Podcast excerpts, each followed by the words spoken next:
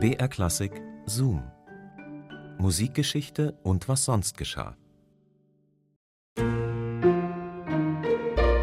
Geld kann man erben. Ein Haus kann man erben, auch Schulden, wenn man Pech hat. Aber einen Totenschädel, das ist irgendwie so ein bisschen gruselig.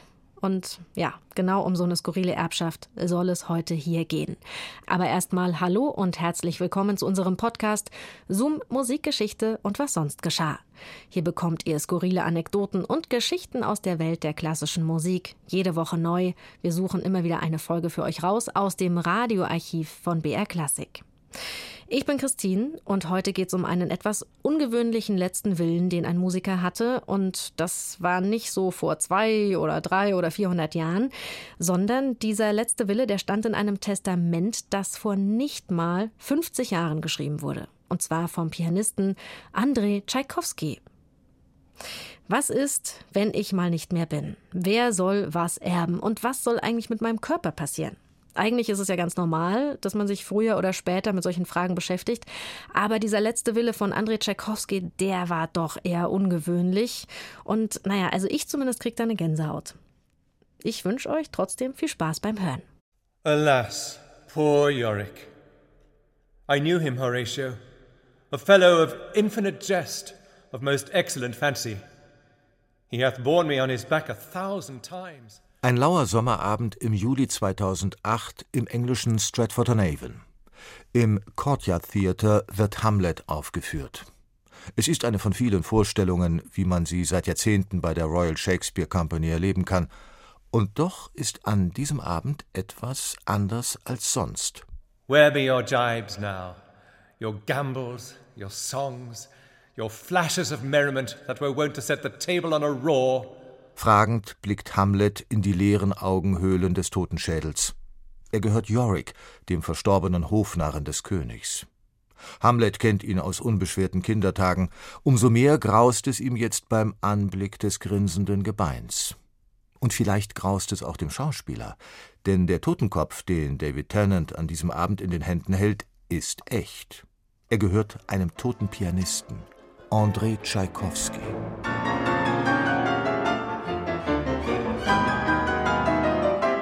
Nein, mit dem russischen Komponisten Peter Tschaikowski ist er nicht verwandt, auch wenn die Vermutung nahe liegt. Andrei Tschaikowski kommt 1935 in Polen zur Welt. Mit 19 gewinnt er als jüngster Teilnehmer beim Chopin-Wettbewerb in Warschau den achten Platz. Ein Jahr später erhält er in Belgien den dritten Preis beim Queen Elizabeth Klavierwettbewerb.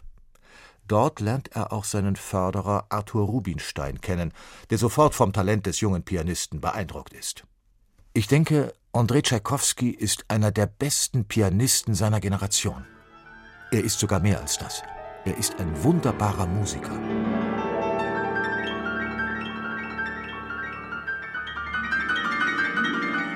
Das Klavierspiel allein reicht Tschaikowski bald nicht mehr. Er beginnt zu komponieren.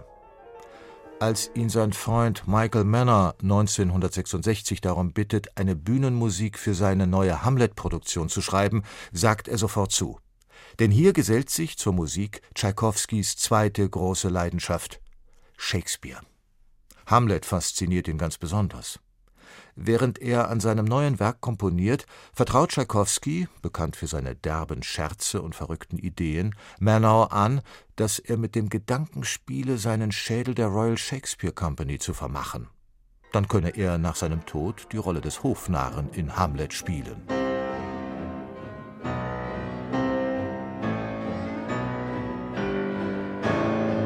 Auch seinem Freund und Manager Terry Harrison erzählt Tschaikowski Jahre später von dieser Idee.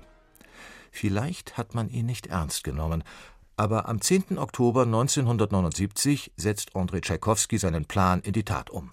Er verfasst ein Testament, in dem er im letzten Absatz erklärt: Hiermit verfüge ich, dass mein Körper oder Teile davon für therapeutische Zwecke einschließlich Hornhauttransplantation und Organtransplantation oder für medizinische Ausbildung und Forschung benutzt werden darf. Danach solle sein Körper verbrannt werden mit Ausnahme meines Schädels, der soll der Royal Shakespeare Company angeboten werden, um ihn für Theateraufführungen zu verwenden. 10. Oktober 1979 Andrei Tschaikowski Als Tschaikowski sein Testament schreibt, ist er gerade mal 44 Jahre alt. Vielleicht ahnt er, dass er nicht mehr lange leben wird. Denn tatsächlich stirbt Andrei Tschaikowski keine drei Jahre später überraschend an Krebs.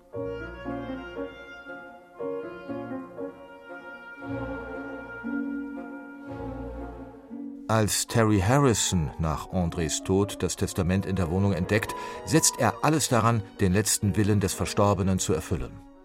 Auch wenn die Situation für Andres Freunde nicht gerade leicht ist. Als die Royal Shakespeare Company von ihrer ungewöhnlichen Erbschaft erfährt, reagiert der Intendant zunächst irritiert. Dann aber beschließt er, den Schädel anzunehmen. Weil das Bestattungsinstitut die Erbschaft jedoch für illegal hält, muss das britische Innenministerium erst der Übergabe des Schädels zustimmen. Danach wird ein Pathologe mit der Aufgabe betraut, den Kopf vom Rumpf zu trennen, Fleisch und Gewebe von den Knochen zu lösen und den Schädel entsprechend zu präparieren. Zehn Tage später erhält die Royal Shakespeare Company ein Paket mit dem skurrilen Inhalt. Natürlich bleibt die Sache nicht lange geheim. Als die Presse davon erfährt, jagt eine reißerische Schlagzeile die andere. Hamlet erbt einen Schädel und Pianistenschädel wartet hinter den Kulissen. Nicht hinter die Kulissen, sondern vielmehr auf das Dach des Gebäudes wird Andrei Tschaikowskis Schädel zunächst verbannt, zum Trocknen und Ausbleichen. Zwei Jahre später wandert er in die Requisitenkammer. 1989 steht wieder eine Hamlet-Produktion auf dem Spielplan. Pünktlich zu Probenbeginn wird der Schädel aus seiner Schachtel geholt. Und erstmals darf Andrei Tschaikowski in Yoriks Rolle schlüpfen. Während der Proben aber kommen dem Team leise Zweifel. Ist der Schädel wirklich stabil genug? Könnte er vielleicht zu Bruch gehen? Schließlich behandelt ihn Shakespeares Totengräber nicht gerade wie ein rohes Ei. Doch das dürften nicht die einzigen Skrupel gewesen sein, wie die musikalische Leitung damals feststellte. Wir stimmten als Gruppe darin überein, dass die wahre Stärke des Theaters in der verbindenden Illusion zwischen Schauspieler und Publikum liegt und es unangemessen wäre, einen echten Schädel während der Aufführungen zu verwenden. Aus demselben Grund, aus dem wir auch kein echtes Blut verwenden. Daher entschließt man sich dazu, für die Aufführungen lediglich einen getreuen Abdruck des Schädels zu verwenden. Aus Tschaikowskis ersehntem Hamlet-Debüt wird so vorerst nichts. Stattdessen geht es zurück in die staubige Requisitenkammer. Noch knappe zwei Jahrzehnte sollen vergehen, bis sich im Juli 2008 Andrei Tschaikowskis letzter Wunsch erfüllt. Und das hat er Greg Doran zu verdanken. Der Regisseur möchte für seine anstehende Hamlet-Produktion nun den echten Totenschädel verwenden und verfolgt damit, auch bei seinen Darstellern, ein klares Ziel: die bewusste Konfrontation mit der eigenen Sterblichkeit.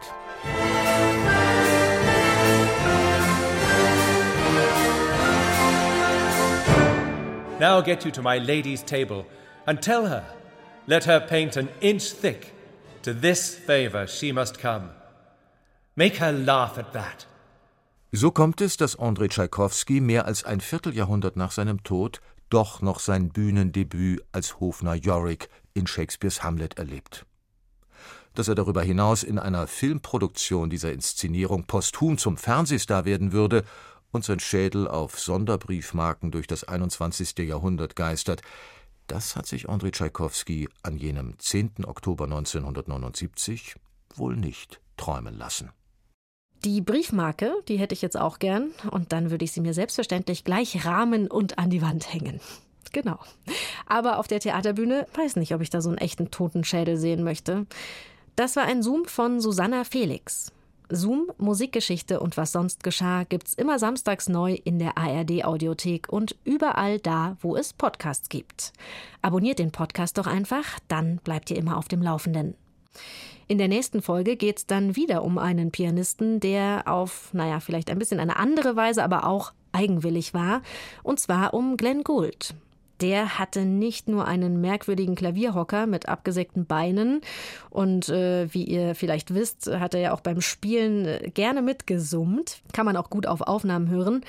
Sondern er hatte auch, das ist vielleicht das Allerwichtigste, einen perfekten Flügel, den er überall mit hingenommen hat. Lange hat er nach diesem Instrument suchen müssen. Er hat unzählige Steinway-Flügel ausprobiert zunächst vergeblich. Wieso ist es denn nicht möglich, dass ein Physiker eine vergleichende Studie zwischen verschiedenen Klaviermechaniken verfertigt und eines ihrer bösartigen Instrumente entsprechend angleicht?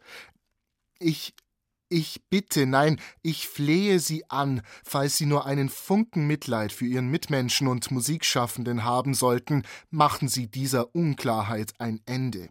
Dann findet Gould aber doch noch den perfekten Steinway und, oh Wunder, dieser Flügel entpuppt sich als alter Bekannter. Was es mit dieser Wiederentdeckung auf sich hat und wie Goulds Leben an der Seite dieses Instruments dann verlaufen ist, oder andersrum, was das Instrument mit Gould alles durchmachen musste, das erfahrt ihr beim nächsten Mal. Bis dahin macht's gut, eure Christine. BR Klassik präsentiert Kosmos Musik mit Susanna Randall. Wie erreicht ihr im Chor den absoluten Spitzenklang? Wie funktioniert gutes Einsingen? Und was hilft, wenn es ausgerechnet vom Konzert im Hals kratzt? Hallo, ich bin Susanna Randall und zurück mit der zweiten Staffel des Wissenspodcasts Kosmos Musik. Diesmal tauche ich tief ein in die Sphären des Singens. Ich singe in meiner Freizeit leidenschaftlich gerne, ob im Chor oder einfach unter der Dusche. Und als Wissenschaftlerin möchte ich verstehen, wie unsere Stimme eigentlich funktioniert, wie sie den Klang im Chor beeinflusst, aber auch, wie die Corona-Pandemie unser Verhältnis zum Singen verändert hat. Wenn auch ihr mehr über Singen wissen wollt, dann seid ihr bei diesem Podcast genau richtig. Kosmos Musik, Staffel 2, Chor Singen. Der Wissenspodcast von BR Klassik. Gibt's in der ARD Audiothek und überall, wo es Podcasts gibt.